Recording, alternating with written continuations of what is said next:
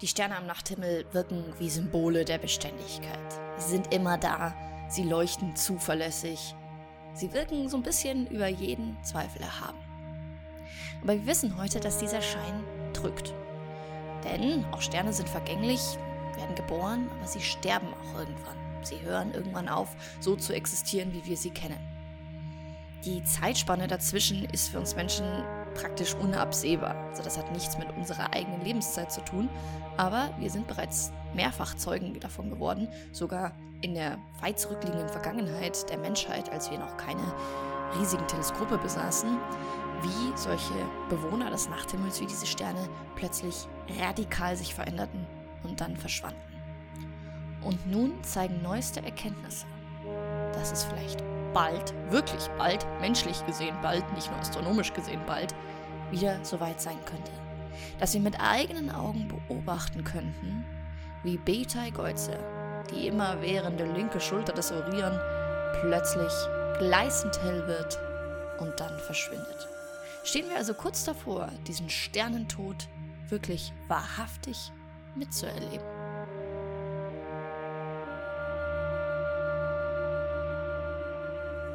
Hallo liebe Sternfreunde, Weltallfans und Raumfahrtbegeisterte. Ihr seid angekommen bei Transluna, dem Podcast der Volkssternwarte München. Wir informieren euch über aktuelle astronomische Ereignisse und gehen auf besonders interessante Themen näher ein. Mein Name ist Jana Steuer, ich bin Astrophysikerin und Mitglied der Volkssternwarte und freue mich, dass ihr wieder dabei seid. Wir werden an dem Podcast hier ein bisschen was ändern, ähm, ein bisschen experimentieren. Ihr seid also live dabei, während wir ein paar Sachen ausprobieren. Ich hoffe, das stört niemanden. Äh, falls ihr Anregungen, Wünsche habt, gerne einfach weitergeben an die Volkssternwarte, an die E-Mail-Adresse info@sternwarte-münchen.de. Bis dahin, ich hoffe, es gefällt euch trotzdem weiterhin. Das Ganze soll jetzt auch ein bisschen regelmäßiger kommen und wir beginnen mit einem meiner absoluten Lieblingsthemen. Also ganz viel Spaß. Also kommen wir mal kurz zu den Basics. Betelgeuse, auch bekannt als Alpha Orionis, ist einer der hellsten Sterne am Himmel. Sein Name kommt aus dem Arabischen und bedeutet grob übersetzt sowas wie die Hand der Riesen. Also man hat damals unterschiedliche Sternbilder gehabt und das, der, der Name Betelgeuse bzw. Beetlejuice auf Englisch ist grob übersetzt die Hand der Riesen. Bitterwürze leuchtet leicht rot, wenn man sich den Orion anguckt. Von uns aus gesehen die linke Schulter. Da sehen wir, der Stern ist leicht rötlich und das drückt auch nicht. Der Stern an sich ist tatsächlich rot, denn er ist inzwischen zum roten Riesen geworden. Das heißt, er hat die Hauptreihe verlassen. Er verbrennt keinen Wasserstoff mehr in seinem Kern. Das ist die Definition der Hauptreihe. So Sterne wie die Sonne, das ist der Mittelteil ihres Lebens.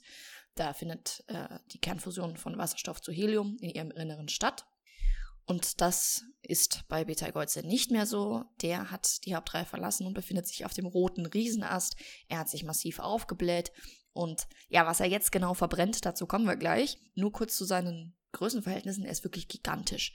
Er hat 760 Sonnenradien und 16 bis 19 Sonnenmassen. Was auch wirklich gewaltig ist, ist seine Leuchtkraft, denn er ist so hell, also er hat eine Leuchtkraft von 55.000 Sonnen. Und deswegen ist er auch einer der hellsten Sterne bei uns am Nachthimmel. Er ist 600 Lichtjahre weit weg, das ist eine ganz schöne Ecke. Der hellste Stern am Nachthimmel, das ist der Sirius, der ist nur ungefähr 8 Lichtjahre weit weg. Also das ist ein Riesenunterschied und trotzdem leuchtet Betelgeuse so wahnsinnig hell. Und das liegt einfach an seiner enormen Leuchtkraft. Eigentlich ist Betelgeuse gar nicht mal so alt. Nur 8 Millionen Jahre. Das ist im Vergleich zum Alter der Sonne, die ja 4,6 Milliarden Jahre auf dem Buckel hat, nichts. Aber trotzdem steht Betelgeuse kurz vor seinem Tod. Die Sonne nicht. Warum? Ja, weil solche Riesensterne wie Betelgeuse, der auch, als er auf der Hauptreihe war, schon deutlich größer war als die Sonne, die verbrauchen ihren Treibstoff, also den Wasserstoff in ihrem Inneren, deutlich schneller. Weil diese Fusion einfach deutlich effizienter funktioniert und damit haben die nur wenige Millionen Jahre Lebenszeit. Er ist auch deutlich kühler als die Sonne, nämlich nur um die 3600 Kelvin auf der Oberfläche. Die Sonne hat ja bekanntermaßen so um die 5700 auf der Oberfläche. Das liegt auch daran, dass dieser Stern sich eben aufgebläht hat. Ähm, das passiert, die kühlen ab und trotzdem hat er diese enorme Leuchtkraft und daher rührt aber seine Farbe. Also kalte Sterne leuchten eher rötlich, orange-rötlich. Ähm, die sehr, sehr heißen Sterne leuchten blau bis weiß. Kommen wir nochmal zurück zur Kernfusion. Das ist ja das, was den Stern mehr oder weniger am Leben hält. Wir haben immer diese Balance aus Gravitation und Strahlungsdruck nach außen. Also die Masse des Sterns drückt nach innen, möchte eigentlich, dass der Stern kollabiert. Das ist Gravitation, das ist einfach Masse, die drückt. Das passiert so. Aber der Stern bleibt stabil, solange er Kernfusion betreibt, die etwas Energie erzeugt mit jeder Fusion, die da passiert und die drückt nach außen. Und so hält sich das Ganze im Gleichgewicht. Jetzt gehen wir mal ganz kurz durch so einen Lebenszyklus von so einem Stern durch. Ich habe ja gesagt, die Hauptreihe, das ist das Wasserstoffbrennen. Wir nehmen das einfachste Element mit nur einem Proton im Kern und verschmelzen es zu Helium. Irgendwann ist aber der Kern eines jeden Sterns voll mit Helium. Ja, dann ist der Wasserstoff aufgebraucht. Das wird der Sonne auch passieren. Dann kommt es erstmal zu einem Kollaps, weil fürs Heliumbrennen, also um Heliumatome miteinander zu verschmelzen, ist es dann nicht heiß genug im Kern. Übrigens, ähm, die Druck- und Temperaturverhältnisse, die in dem Inneren von Sternen herrschen, das sind die Temperatur- und Druckverhältnisse, die man für Kernfusion braucht. Und deswegen ist das so schwierig, das auf der Erde zu machen. das nur nebenbei.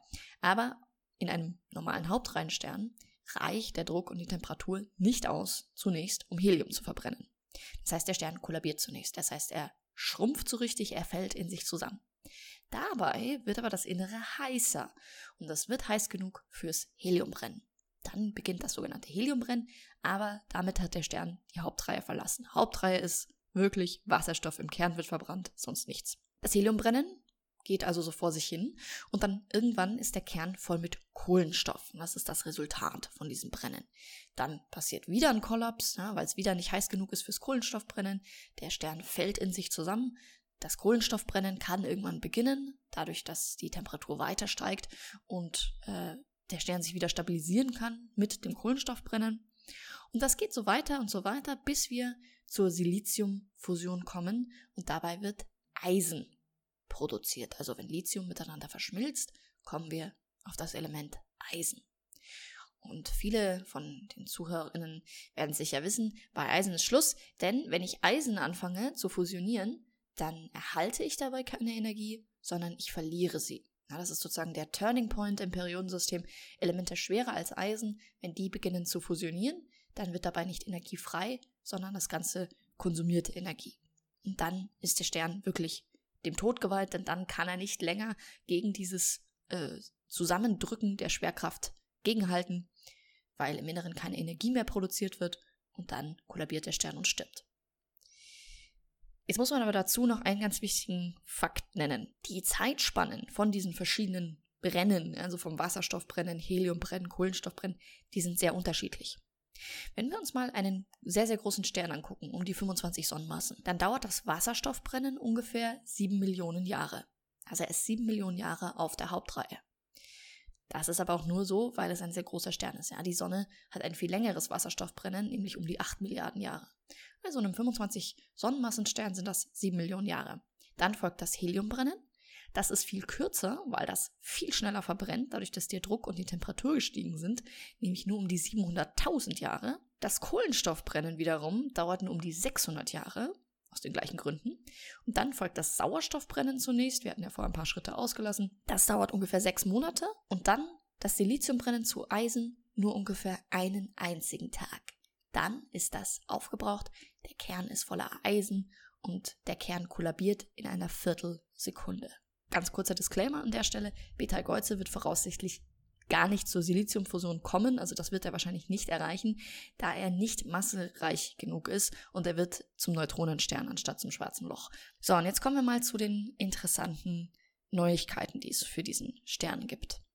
Wir wussten schon immer, dass Beta-Geuze die Hauptreihe verlassen hat. Wir wussten, es ist ein roter Riese und die Abschätzungen, wann er explodieren wird, also wann er Supernova gehen wird, wann er sterben wird, die gingen so von 10.000 bis einigen Millionen Jahren. Also astronomisch gesehen bald. Der Stern steht kurz vor seinem Tod, das wissen wir, aber wahrscheinlich nicht in unserer Lebenszeit. Und natürlich kommt es darauf an, was Beta Kreuze gerade in seinem Inneren verbrennt. Das müssten wir genau wissen, damit wir wissen, wie lange dauert es noch, bis er stirbt. Wir wissen ja ungefähr, wie groß sind diese Zeitspannen der einzelnen Verbrennungsprozesse. Und jetzt kam ein neues Paper raus von Sayo et al. Und die haben Folgendes untersucht. Beta-Geuze pulsiert mit mehreren Perioden. Das heißt, er wird größer und kleiner aufgrund des Kampfes zwischen Fusion und Gravitation. Ne? Der wubbert so richtig. Und da gibt es verschiedene Muster, die sich periodisch wiederholen. Manche alle paar Tage, manche alle paar Monate. Diese Muster kennt man inzwischen recht genau, weil man Betelgeuse praktisch seit Hunderten von Jahren beobachtet. Das ist einer der interessantesten Sterne überhaupt im Nachthimmel. Man kann nun den Stern mit seiner Masse und Größe, die wir relativ gut kennen, und den beobachteten Pulsierperioden modellieren. Das heißt, man formt den Stern praktisch am Computer nach und schaut, welche Elemente sind dann noch in welcher Menge vorhanden. Wir kennen ja Sternphysik relativ gut, damit das Betelgeuse-Modell im Computer sich ganz genauso verhält wie der echte Betelgeuse. Übrigens, diese Pulsationen, von denen ich gerade gesprochen habe, die haben nichts mit der Abdunkelung von 2019, 2020 zu tun. Dabei ist der Stern ja deutlich dunkler geworden und wirklich so dunkel, dass man es mit eigenen Augen gesehen hat, dass Betelgeuse tatsächlich dunkler geworden ist. Also das kann man ganz toll vergleichen, wenn man sich Bilder ohne Teleskope einfach nur vom Nachthimmel anschaut, sieht man, dass in der Zeit Betelgeuse dramatisch dunkler geworden ist. Man weiß nicht so ganz genau, was damals passiert ist. Er ist dann wieder heller geworden. Ähm, neueste Forschungsergebnisse, die gehen davon aus, dass eine Menge Material von der Oberfläche des Sterns ausgespuckt wurde sozusagen und sich schlichtweg äh, zwischen uns und den Stern gestellt haben. Das ist nicht ganz hundertprozentig klar, aber das hat nichts mit diesen periodischen Pulsationen zu tun. So, und in diesem Paper ist man nun zu dem Schluss gekommen, dass Betelgeuse kein Helium mehr im Kern fusioniert, sondern bereits Kohlenstoff in schwere Elemente wie Sauerstoff, Neon und Magnesium umwandelt. Und das ist der absolute Brüller in der Astronomie. Wenn das stimmt, wenn Betelgeuse tatsächlich kein Helium mehr fusioniert, sondern bereits bei der Kohlenstofffusion angekommen ist, dann hat der Stern nicht mehr lang. Und es kommt sogar noch dicker. Die WissenschaftlerInnen des äh, Papers haben herausgefunden, dass die Menge an Kohlenstoff, die im Kern noch übrig ist, also den Kohlenstoff, den er überhaupt noch verbrennen kann, extrem gering ist in all ihren Modellen. Und zwar liegt die zwischen 17 und 0,5 Prozent. Das sind Modelle, das muss überprüft werden, das Paper muss peer-reviewed werden, da ist eine Menge noch zu tun, das ist jetzt noch nicht für bare Münze zu nehmen. Aber die Methoden schauen sauber aus und die haben dann natürlich eine Vorhersage gemacht, wenn wir von diesen 17 bis 0,5 Prozent Restkohlenstoff im Kern ausgehen, wie viele Jahre vor der Supernova hat Betelgeuse dann noch? Und jetzt, und jetzt müssen wir uns wirklich alle festhalten, die kamen auf Zahlen zwischen 10 und 100 Jahren. Dass Betelgeuse nur noch zwischen 10 und 100 Jahren hat, bevor er Supernova geht. Bevor der Stern endgültig kollabiert, seine äußere Hülle abwirft und irre, irre, irre hell wird, bevor er komplett verschwindet. Und für mich ist das was unglaublich Besonderes. Diejenigen, die mich kennen, die wissen das vielleicht. Ich, Betelgeuse ist für mich der absolute Knüller am Nachthimmel. Ich schaue mir den so gerne an und ich denke immer, wenn du jetzt lang genug hinschaust, vielleicht passiert's dann, vielleicht bist du dann Zeugin, wie das Ding plötzlich in die Luft fliegt. Zwischen 10 und 100 Jahren, das ist unfassbar. Das wäre das absolute Jahrtausend, ja Millionen-Event wahrscheinlich. Ein Stern, der so groß ist und uns so nahe steht, vergleichsweise, wenn wir das miterleben könnten. Wenn das in unserer Lebenszeit passiert, das wäre einfach der absolute Wahnsinn. Also ich bin davon komplett begeistert. Ja, dann reden wir doch mal über den Tod. Also nehmen wir mal an, Betelgeuse geht Supernova. Was passiert dabei eigentlich genau? Ein Stern stirbt nicht leise, in Anführungszeichen, im All. Hört man natürlich bekannterweise niemanden schreien, aber so eine Supernova ist ein relativ heftiges Ereignis. Wenn das Kohlenstoffbrennen in Betelgeuse vollendet ist, dann hat er einen Sauerstoff-Magnesium-Neonkern. Aber dann ist irgendwann einfach Schluss. Wenn das Eisen im Kern eine kritische Masse überschreitet, dann gewinnt die Gravitation. Das hatte ich ja vorher schon gesagt. Dann kollabiert der Stern. Also wenn der Stern im Inneren einfach nicht mehr genug Energie erzeugen kann, ähm, das kann auch schon früher der Fall sein bei Sternen wie Betelgeuse, dann kollabiert der Kern. Und wenn die Kernmasse zwischen 1,4 und 3 Sonnenmassen liegt, dann wird das Ganze zu einem Neutronenstern. Liegt die Kernmasse darunter, dann wird das Ganze zum weißen Zwerg. Das ist das Schicksal unserer Sonne. Und wenn die Kernmasse über drei Sonnenmassen liegt, also nur die Masse des Kerns alleine, dann wird das Ganze zum schwarzen Loch. Ein Neutronenstern besteht aus sogenannter entarteter Materie.